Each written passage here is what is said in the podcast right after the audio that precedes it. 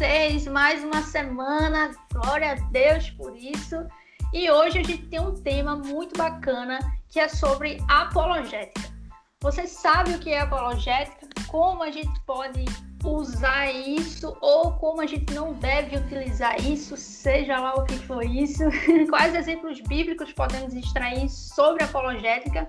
e também como é que a gente pode utilizar isso na nossa vida prática em eventuais situações para nos prepararmos para esse tipo de coisa. Vocês vão entender melhor quando a gente iniciar e vocês entenderem o que é basicamente apologética.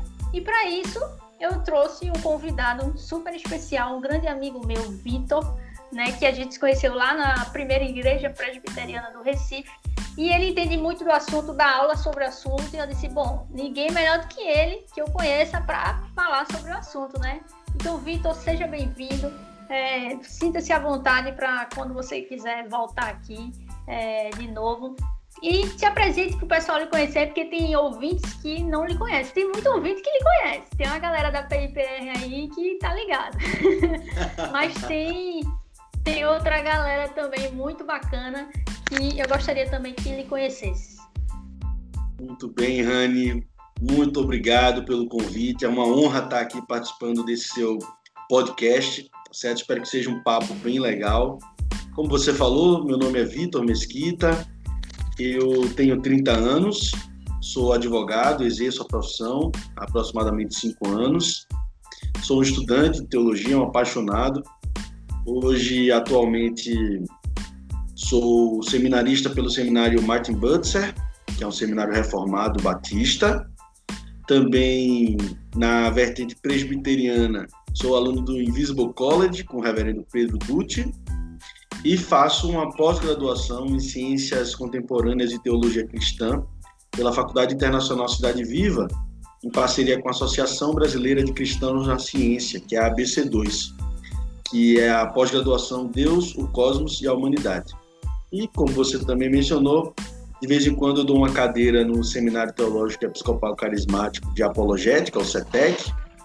Cada ano eles me convidam para dar uma cadeira de apologética lá e também, desde o ano passado, junto à turma do programa de ensino avançado da Igreja Rio.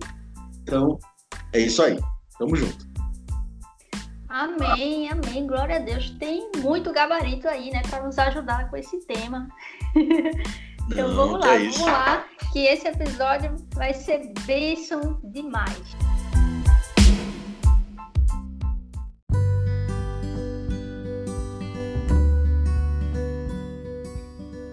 É isso, gente. Vamos lá, que esse tema, esse tema é muito bom. É um tema importantíssimo para nossa vida, para nossa contemporaneidade, né? Para o que vivemos atualmente. Então, eu creio que esse assunto vai ser muito relevante na nossa vida prática cristã. Então, sente aí, tomem seu cafezinho, né? E venham conversar conosco aqui, comigo e com o Vitor, para a gente falar um pouquinho sobre o que é apologética. E para começar, vamos começar do início. O que é, Vitor, apologética?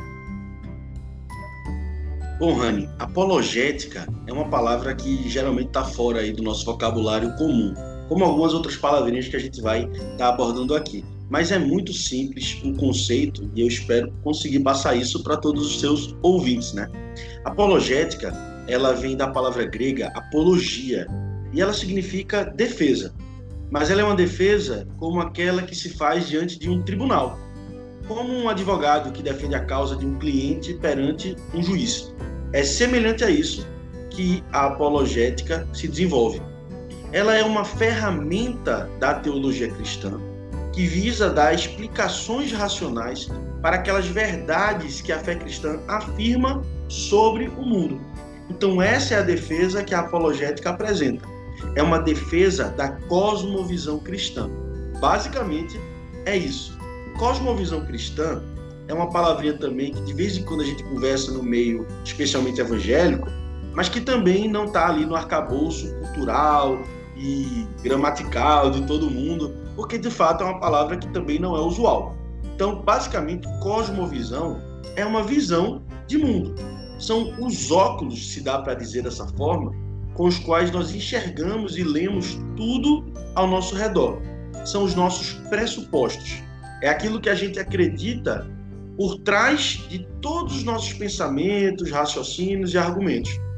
Essa ideia de cosmovisão, ela surge lá em 1790, na obra Crítica da Faculdade do Juízo, do filósofo iluminista Immanuel Kant.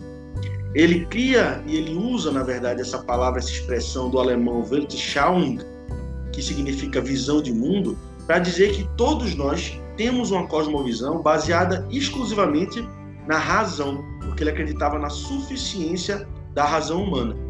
Então, nos séculos 19 e 20, o cristianismo ele pega esse conceito e ressignifica, apresentando o que seria uma cosmovisão cristã.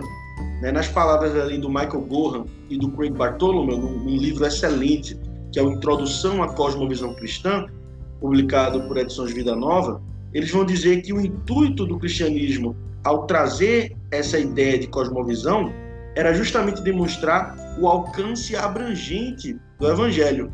Né?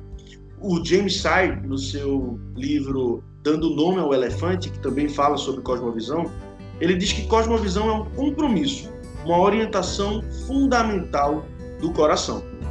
Então, a apologética cristã, portanto, defende a cosmovisão cristã dos seus ataques seculares, de todas aquelas questões que colocam em xeque o cristianismo e também as afirmações que o cristianismo faz sobre o mundo. O importante aqui mesmo, eu acredito, para a gente estar tá lembrando sempre, é que a apologética ela não é um fim em si mesmo, ela é uma ferramenta, como eu coloquei ali atrás. E por ser uma ferramenta, ela serve para uma utilização própria e um fim específico. Qual é essa utilização? Ela é uma ferramenta da teologia cristã. Né? Então, a apologética ela não substitui a teologia cristã, ela é uma ferramenta da teologia cristã. E aqui, teologia, eu estou me referindo à teologia no conceito apresentado lá em 1941 pelo teólogo reformado Gerhardus Voss, no seu Teologia Bíblica, do Antigo e do Novo Testamento. Ele vai dizer que teologia é a ciência concernente a Deus, ou seja, é aquilo que nós podemos saber sobre Deus através da verdade revelada por Deus na sua palavra. Então, a apologética é uma ferramenta da teologia cristã que tenta dar justificativas racionais para as afirmações da fé cristã. É uma defesa da cosmovisão cristã. Então a gente pode levar em conta que ela entra em ação quando ela é atacada, não é isso? Exato, não necessariamente, porque existe aí como William Lane Craig, um grande filósofo norte-americano cristão, no seu livro Em Guarda, publicado por Vida Nova também, eu recomendo para todo mundo que quiser ler e conhecer um pouquinho mais do assunto. Ele coloca, tanto nesse livro, como no livro Apologética Contemporânea dele também, eu não me lembro se ele coloca no em guarda agora, mas eu acho que ele coloca nos dois. Ele define que apologética ele tem pelo menos dois tipos existentes, que seria a apologética ofensora ou de ataque e a apologética defensiva ou negativa. Então, aí de ataque, ofensora, negativa, não tem a ver com adjetivo em relação a se é bom, se é ruim, se é ataque no sentido de violência, não. Apologética ofensiva ou de ataque é o cristianismo, ele vai estar explicando, dando as suas razões para acreditar naquilo que ele acredita. Enquanto a apologética defensiva ou negativa, ela vai justamente responder às críticas que os críticos apresentam sobre o cristianismo. No caso aí, ela se defenderia de um ataque, enquanto no primeiro momento ela está dizendo: olha, eu acredito nisso por essa razão aqui. E ela vai apresentar como, por exemplo, Jesus Cristo ressuscitou dos mortos. Esse é um artigo de fé indispensável para o cristianismo e inegociável, né? Inclusive o Paulo nos apresenta aquela ideia de que se Cristo não ressuscitou, vã é a nossa fé. Mas o cristianismo, além de fornecer esse artigo de fé, ele também vai dizer, olha, como isso foi um evento histórico, através do estudo da ciência da história, nós podemos ter elementos das ciências históricas que corroborem para demonstrar que esse evento da ressurreição, da morte de Jesus e da sua ressurreição ao terceiro dia, é um evento histórico, como por exemplo o grande erudito e teólogo de Oxford, o Andrew Wright, que é um bispo anglicano, ele tem um livro excelente que se chama A Ressurreição do Filho de Deus. É um calhamaço gigante, mas muito bom, um estudo muito é, um arcabouço muito teórico, um background teórico muito forte, que vai apresentar justamente alguns elementos que demonstram que nós conseguimos ver na história evidências de que Jesus ressuscitou. E assim também nós temos outras literaturas especializadas. Esse é um dos exemplos de como a apologética ela fornece também argumentos para sustentar a fé cristã.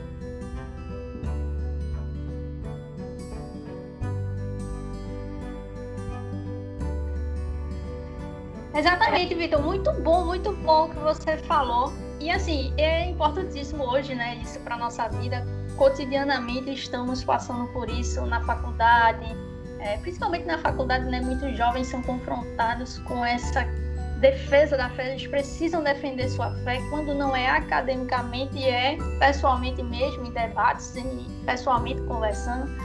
É, ou então os debates políticos que permeiam, né, hoje em dia, as pessoas atacando a nossa fé por causa de algum exemplo que não é nem exemplo, né, de cristão por aí, enfim, é sempre hoje em dia a gente tem, é, a gente precisa de defender a nossa fé. Então a apologética é importantíssima, né, para isso. Mas a gente precisa também aprender como é que a gente deve defender a fé porque não é simplesmente defender, como você falou, né? Você já introduziu, é, não é defender de qualquer jeito, mas é como é que a gente deve defender. Por exemplo, é, lá em Tito, capítulo 3, versículo 2, a gente pode aprender um pouquinho com relação à humildade, né? De defender com humildade.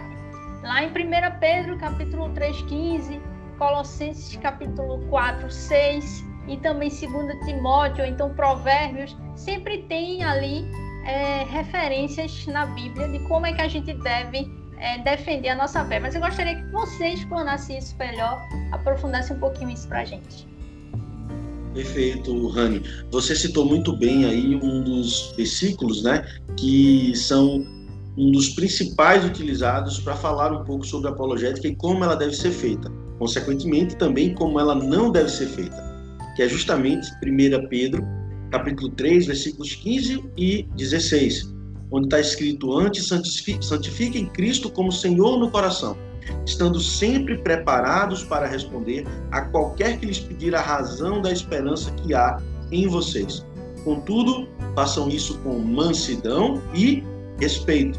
Então aqui a gente já entende como nós devemos defender a fé cristã primeiramente santificando a Cristo como Senhor do nosso coração.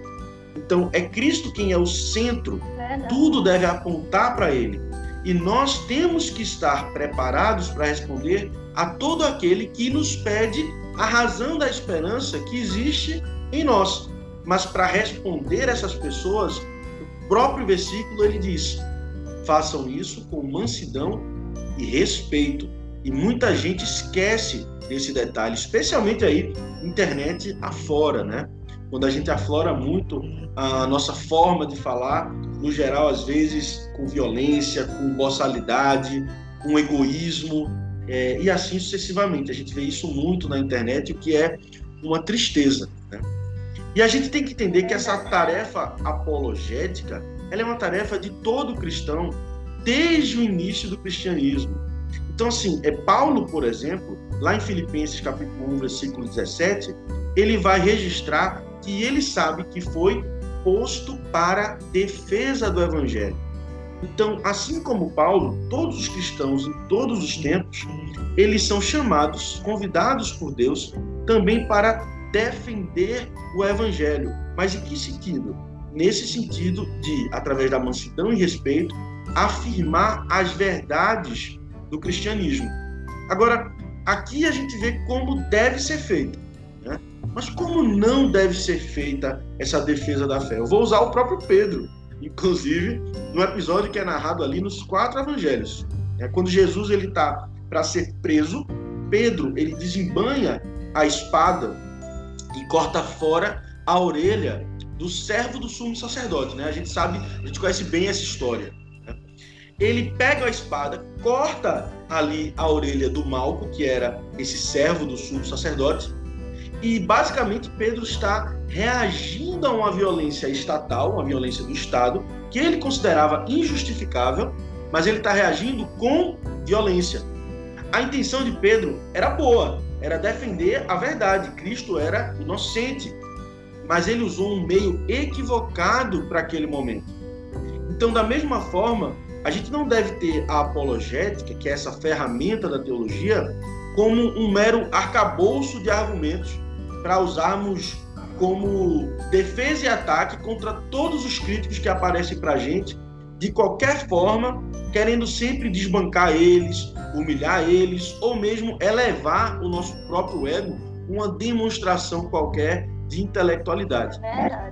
A tarefa da apologética, assim como todas as demais tarefas e coisas na vida do cristão, ela também deve primariamente apontar para Cristo, ser para a glória de Cristo, para o conhecimento de Cristo.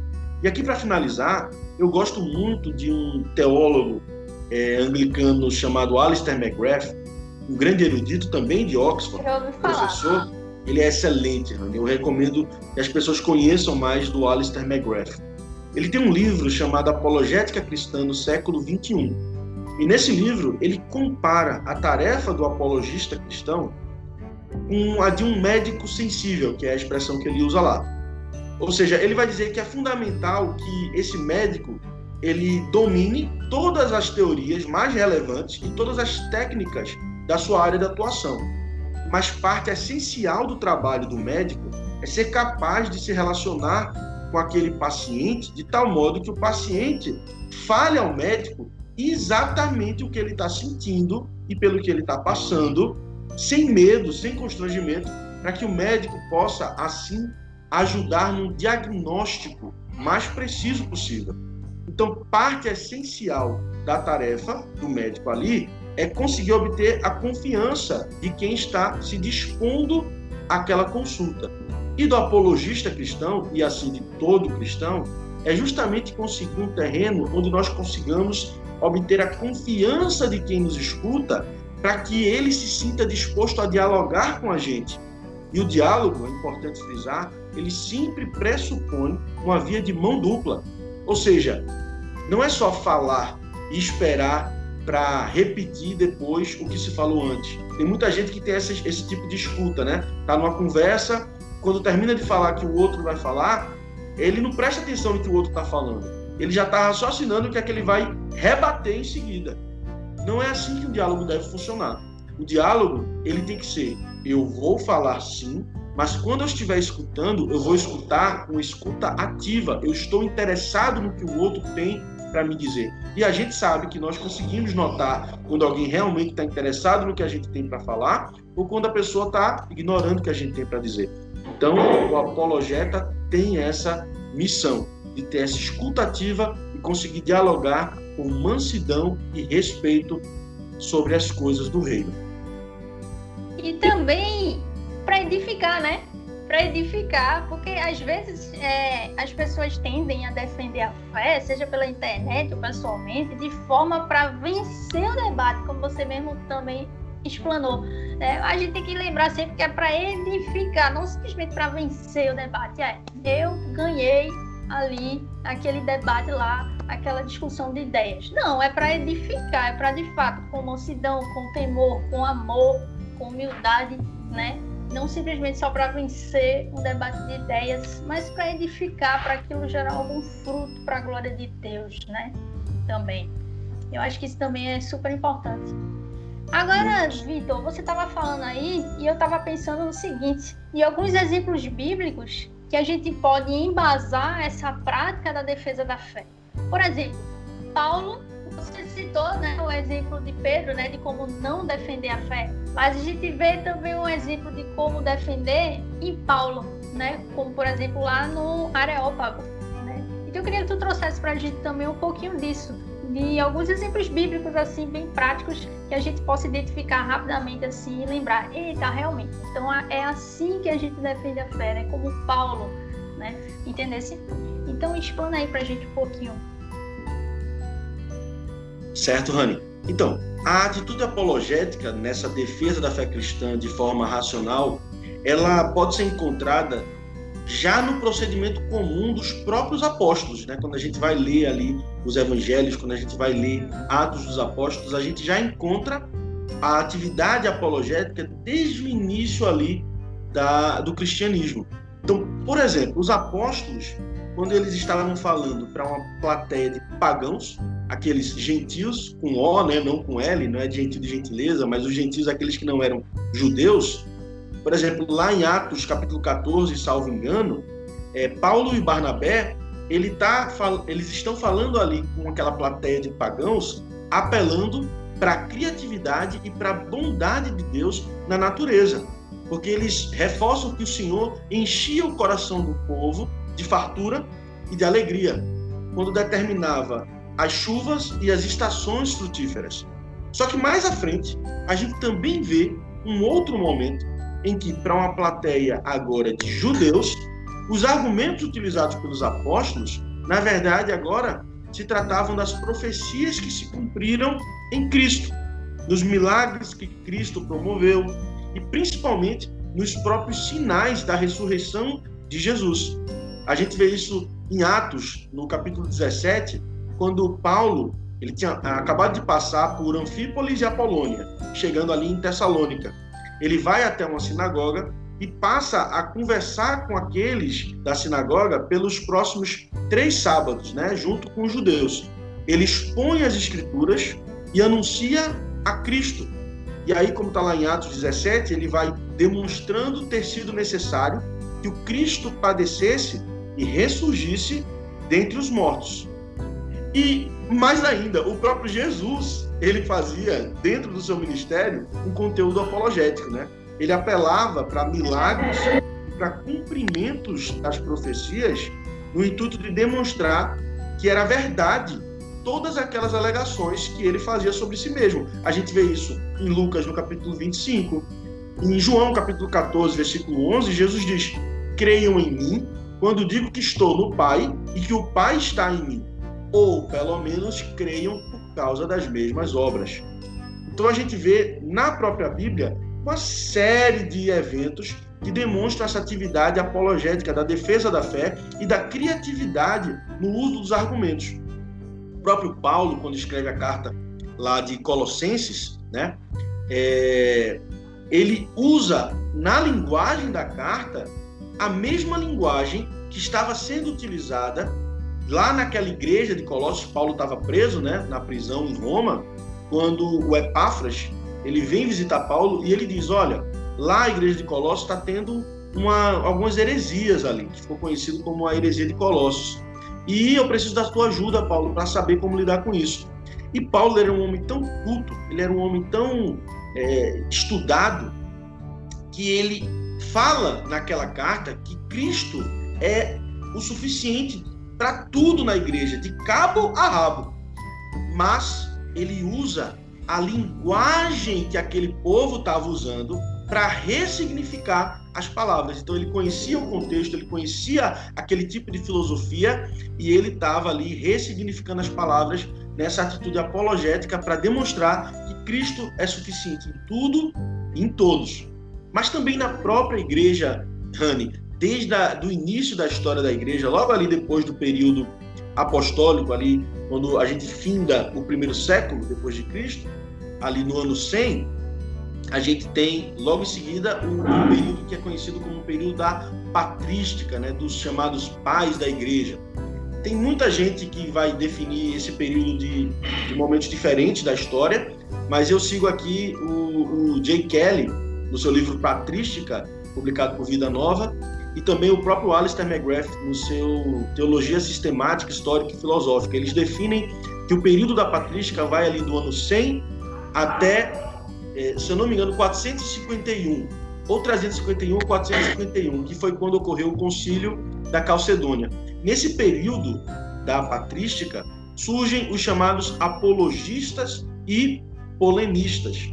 Então, o que eram essas figuras? Os polemistas, eles eram cristãos que estavam ali para defender o cristianismo das críticas que eram feitas contra o cristianismo. Por exemplo, os cristãos eram considerados ateus porque só acreditavam em um Deus e desconsideravam os outros deuses. Os cristãos eram considerados e acusados de canibais porque por conta justamente do sacramento ali da Santa Ceia e por aí vai.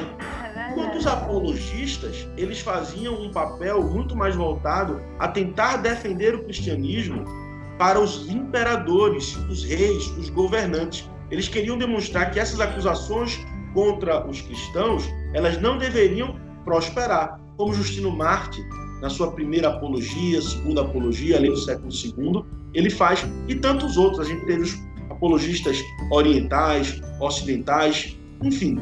E assim a gente teve, ao longo da história da igreja, sempre essa atitude apologética. No século IV, por exemplo, a gente tem Santo Agostinho, que foi considerado e é considerado, por exemplo, por Alistair McGrath, como o maior teólogo que cristianismo e filósofo já produziu em toda a história da igreja. No seu comentário ao Gênesis, para encerrar aqui, ele, ele fala o seguinte: nós devemos mostrar que as nossas escrituras não estão em conflito com tudo aquilo que os nossos críticos podem demonstrar sobre a natureza das coisas com base em fontes confiáveis.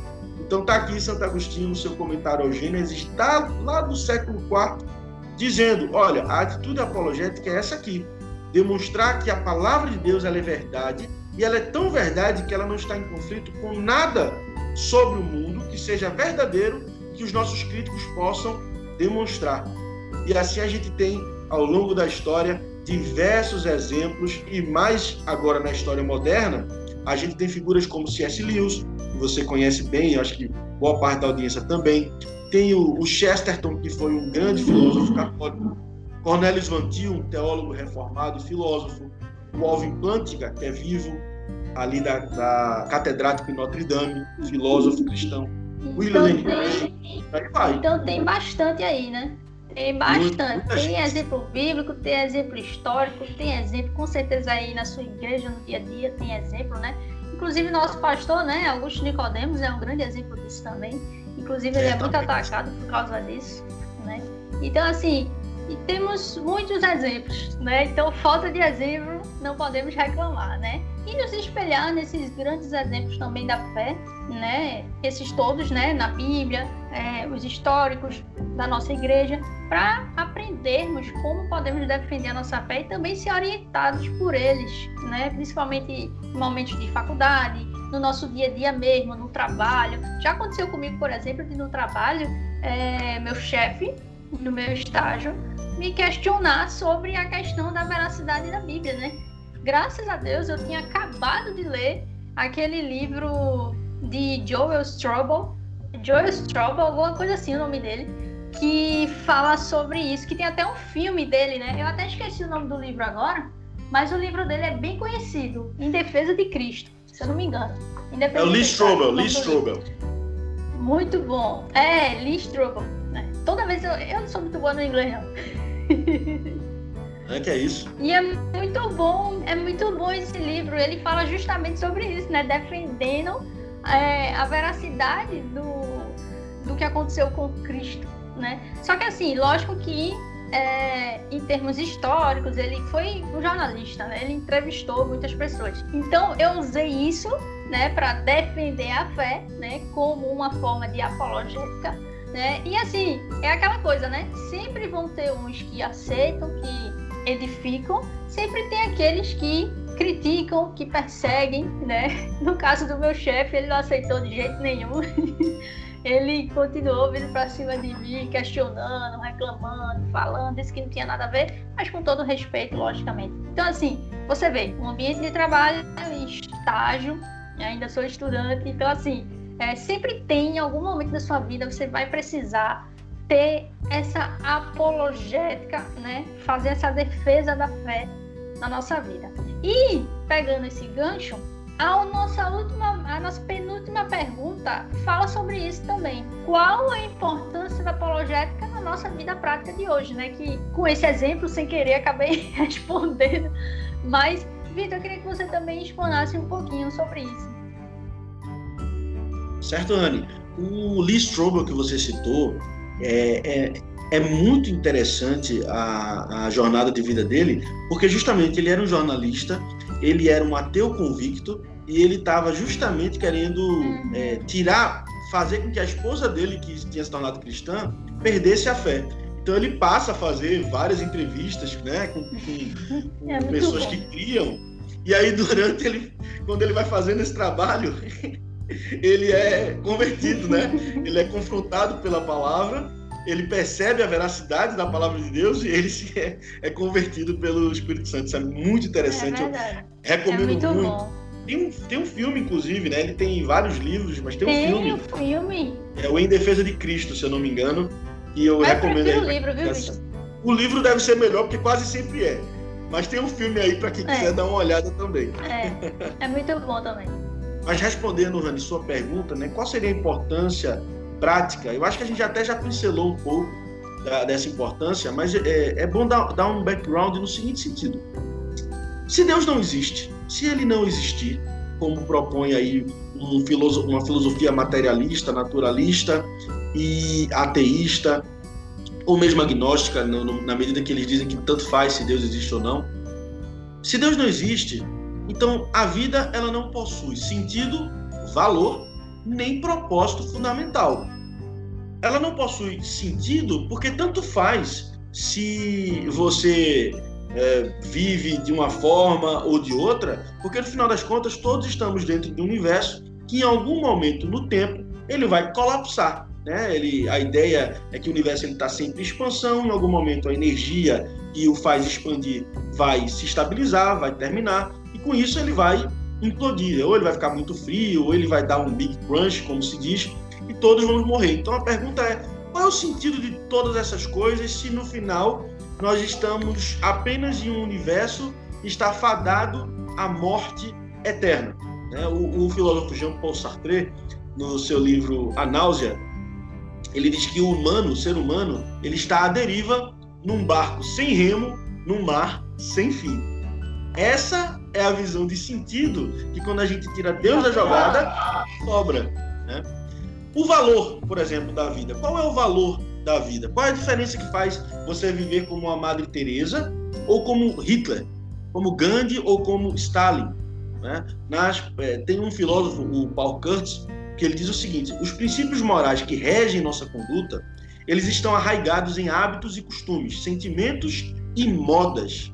Veja que interessante. Os nossos valores, eles são modas, depende só do que a gente pensa. Se a gente acha que algo é certo, aquele algo será certo. Se a gente pensa que aquilo é errado, vai ser errado. Só que se a gente pensa dessa forma e não existem pelo menos alguns valores objetivamente morais, então se por acaso a Alemanha nazista tivesse vencido ali na Segunda Guerra Mundial e dominado todo o Ocidente, poderia ser que hoje a narrativa do Ocidente dissesse que o arianismo era uma verdade, que é bom nós entendermos que existem raças superiores e talvez eu e você pensássemos dessa forma. Mas não quer dizer, segundo quem crê que existem valores morais objetivos, não importa se alguém acredita no que é errado, aquele errado não deixa de ser errado, porque existem certos valores que são objetivamente errados ou certos, como, por exemplo, a pedofilia, o estupro de uma criança, o sentimento de superioridade racial.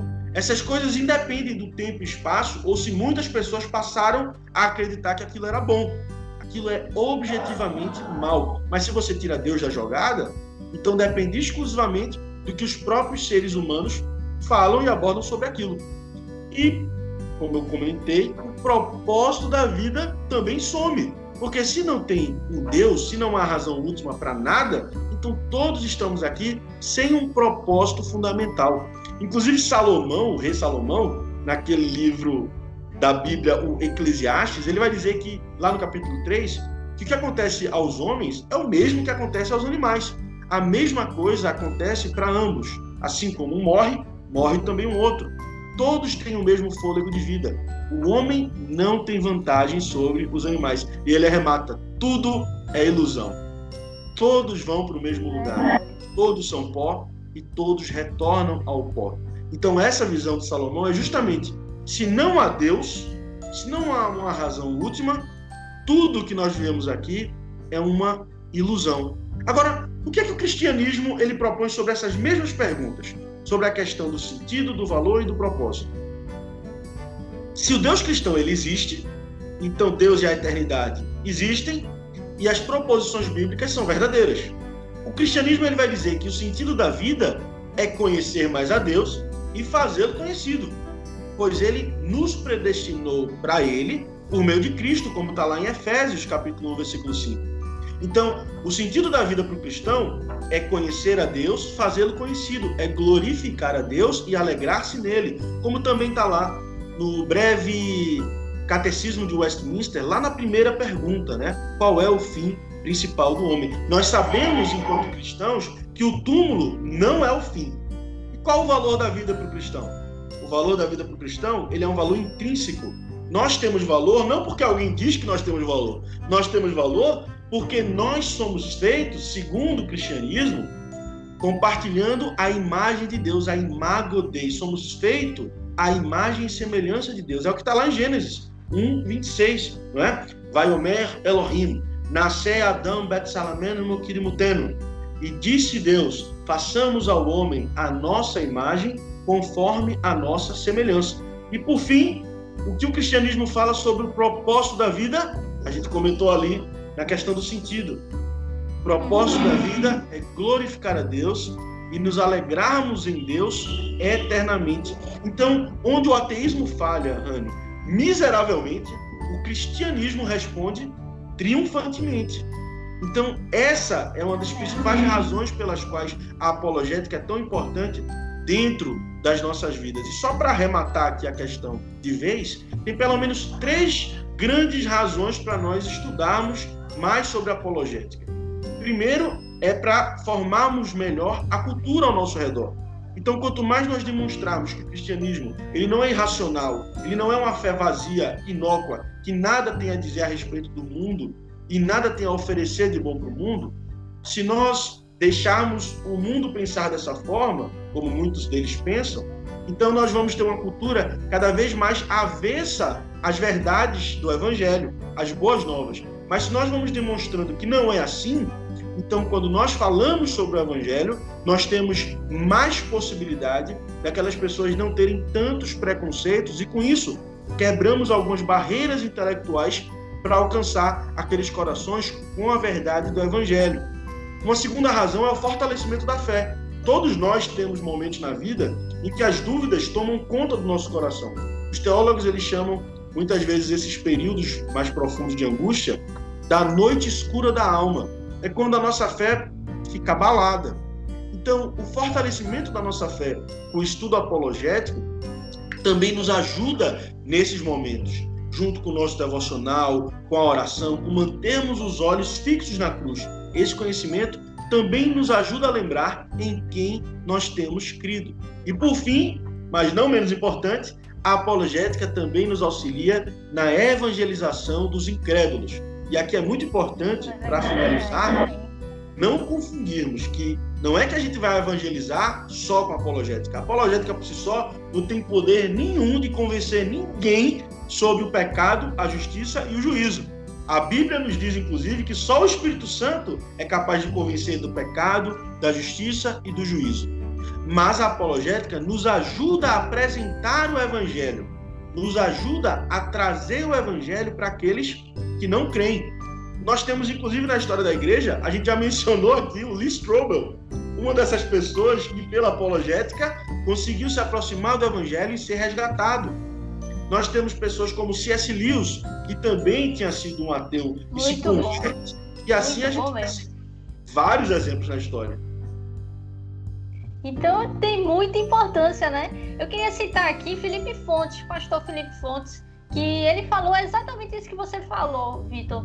Só que eu queria citar ele. Ele disse o seguinte: que a importância da apologética na nossa vida prática hoje é para vários sentidos. Para aprofundamento no conhecimento do Deus a quem cremos, aplicar as imagens falsas de Deus em nosso coração é, e aplacar, na verdade, né? Aplacar as imagens falsas de Deus em nosso coração e um meio de santificação pessoal.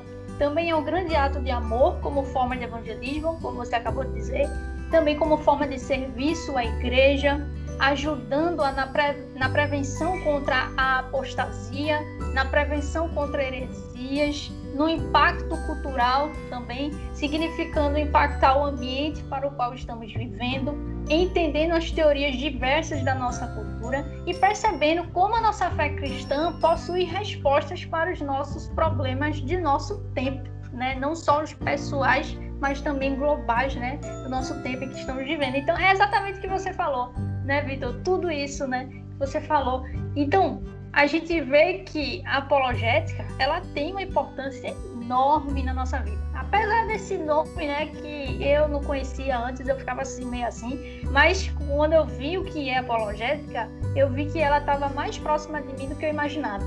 Né? Eu vivia ela constantemente e nem sabia que o nome era apologética, né? Eu acho massa, porque são doutrinas que têm um nome que dão significado àquilo que a gente vive, né? Que às vezes a gente nem tem consciência é, de que a gente está vivendo aquela doutrina, né? Então, assim, é incrível isso.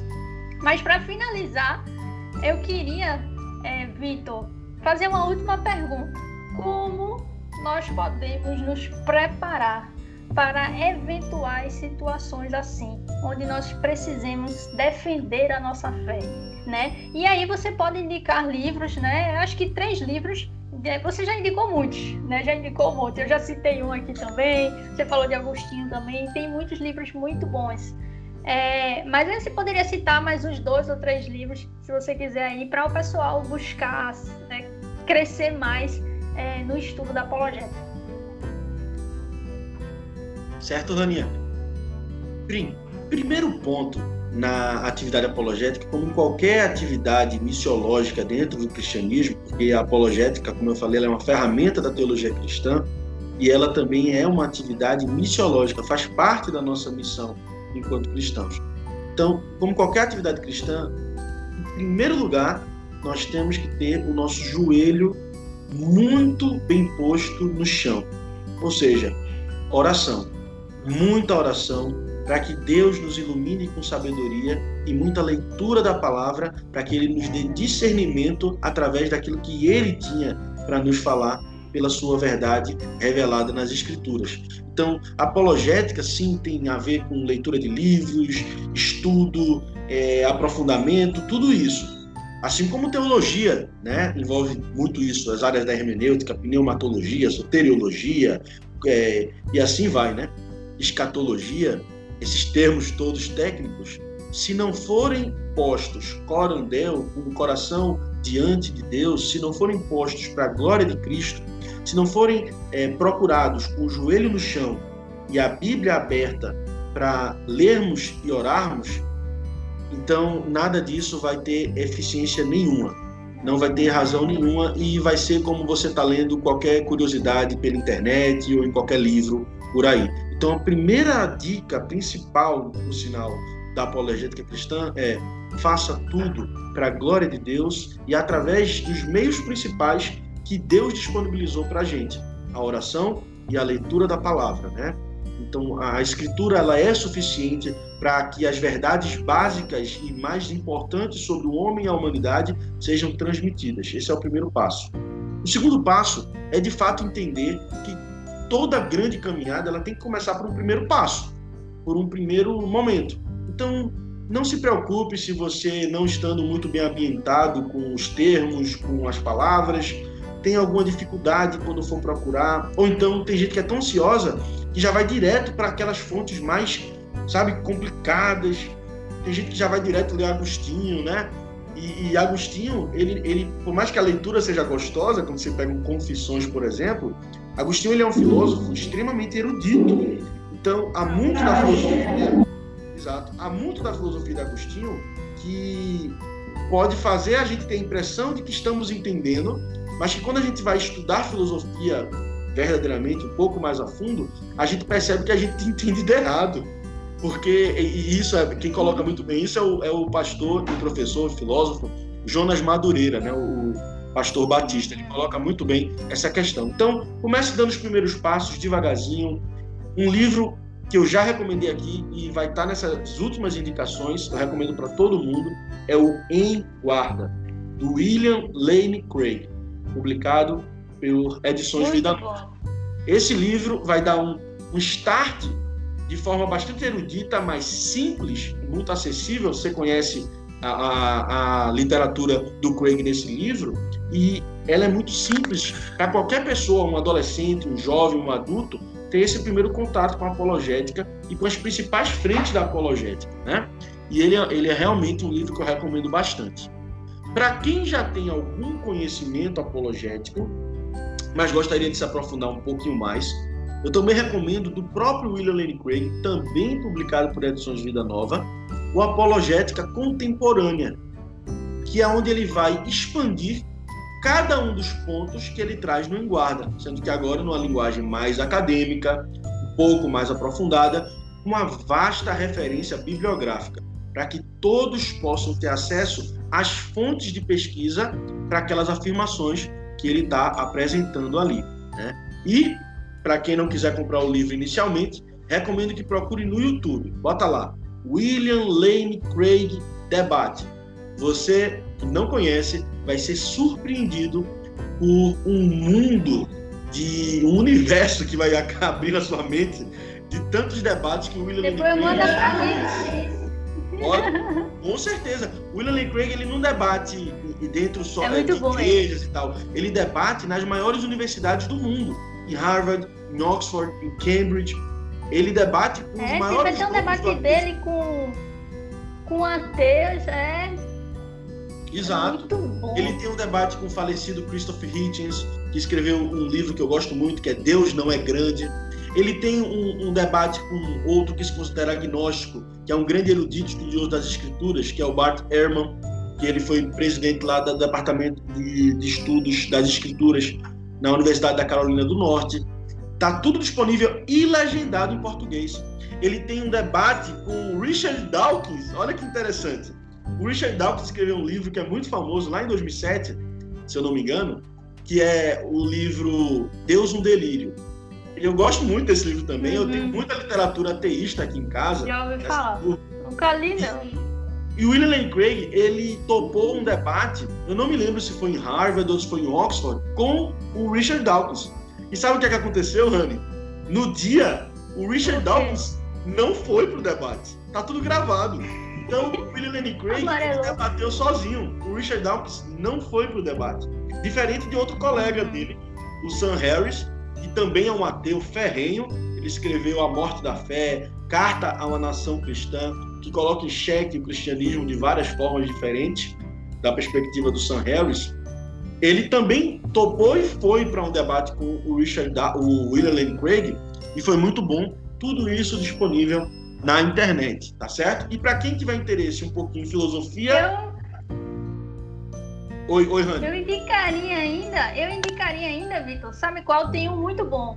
A Fé na Era do Ceticismo. Como a razão explica Deus, do Timothy Keller. É nessa linha também, né? É muito legal também esse livro. É, ele é muito bom. Ali ele vai dar um caráter pouco mais é, prático para a apologética e menos teórico, né?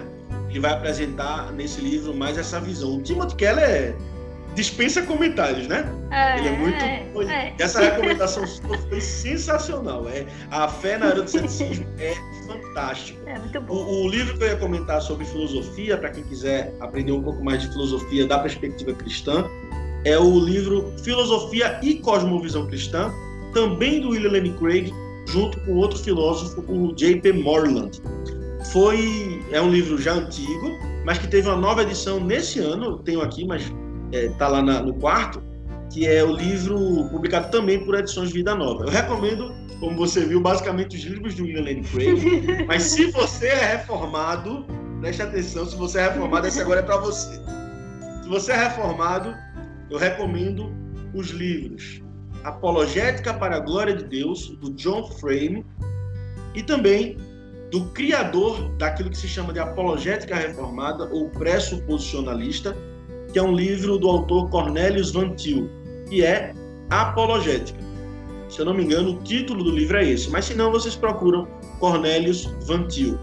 É muito bom e ele dá essa perspectiva reformada da apologética. Então essas são as principais aí recomendações que eu consigo me lembrar aqui de cabeça para passar para todo mundo. Ah, Rani, por favor. Tem muita indicação, né? Olha aí. Mas, bastante, Rani, bastante tem, livro aí.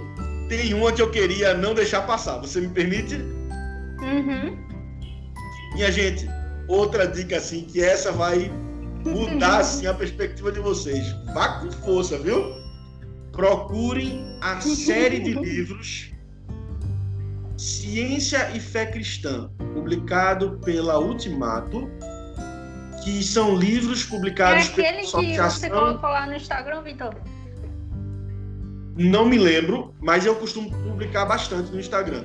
É, esses livros, eles são, eles foram traduzidos pela Associação Brasileira de Cristãos na Ciência, ABC2. Eu recomendo bastante que todo mundo conheça. É o melhor nível de erudição cristã publicado no Brasil a respeito do tema Ciência e Fé Cristã. São os livros publicados pela Ultimato e também pela Thomas Nelson Brasil, com a ABC2, que é a Associação Brasileira de Cristãos na Ciência. Então, qualquer livro dessa linha podem procurar, porque vocês vão ser extremamente edificados com o que tem de melhor no mundo sobre literatura a respeito das relações entre ciência e fé cristã, portanto, também apologética.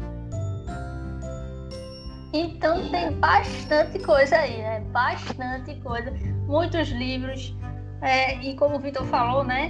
Nos preparar em oração, buscando na Bíblia. Primeiro a Bíblia, né? Depois a gente vai para os livros. Primeiro buscar Deus, orar. E eu espero que de alguma forma tudo isso aqui tenha é, edificado sua fé, você que está me ouvindo né? Vitor que nos ajudou bastante aí. Eu aprendi bastante aqui, muito. A gente tem muito exemplo aí para seguir, né? Desde a Bíblia até os heróis da fé ao longo da história, né? Então a gente tem muito aí o que fazer, arregaçar as mangas estudar para a gente poder defender a nossa fé, né? Para a glória de Deus, né? Para fazer isso, para edificação, para a glória de Deus, com sempre com amor, humildade, sempre mansidão sempre pensando nisso, nunca para vencer o debate, mas sempre para edificar. Eu espero que você tenha gostado. Eu, particularmente, gostei muito, foi bênção demais.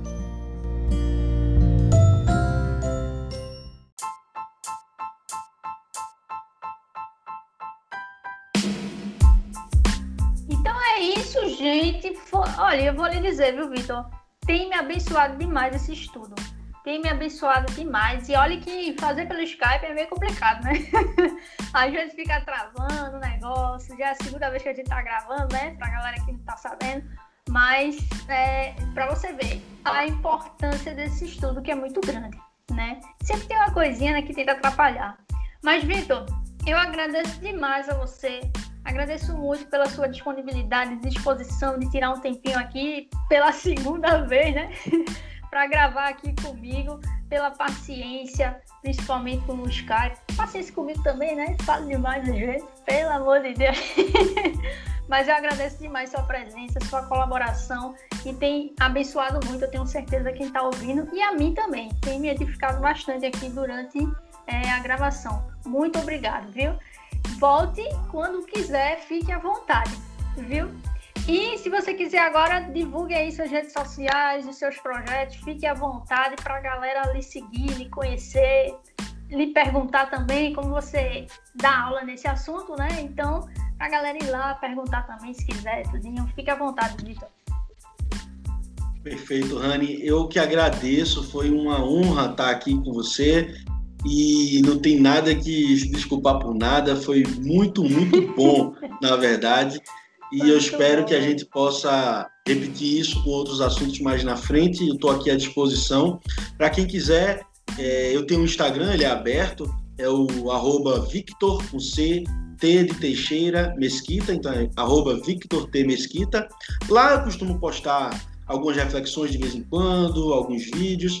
E agora eu vou começar na semana que vem, né, na, na última semana de abril, eu vou estar começando no dia 26 o projeto 27S e eu vou estar cada semana divulgando alguns vídeos falando sobre, em cada uma dessas 27 semanas, um dos livros do Novo Testamento, para ajudar quem quiser ler pela primeira vez ou reler nesse ano 2021 o Novo Testamento inteiro. Eu vou estar ajudando, fazendo algumas considerações sobre cada livro, mencionando um ou outro versículo, só para dar ali algum norte e auxiliar e motivar também, principalmente, nessa leitura. Então, quem quiser, é só seguir aí no Instagram, estou à disposição. Meu e-mail é victortmadv.outlook.com e mais uma vez, muito obrigado, Rani. Um beijo do gordo para todo mundo.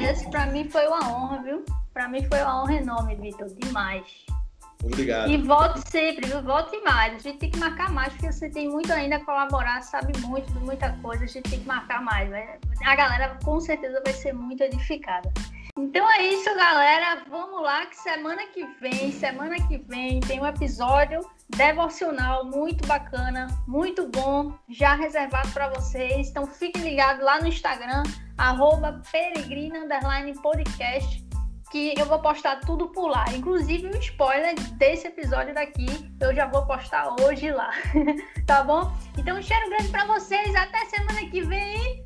Glória, Glória a Deus! Uh!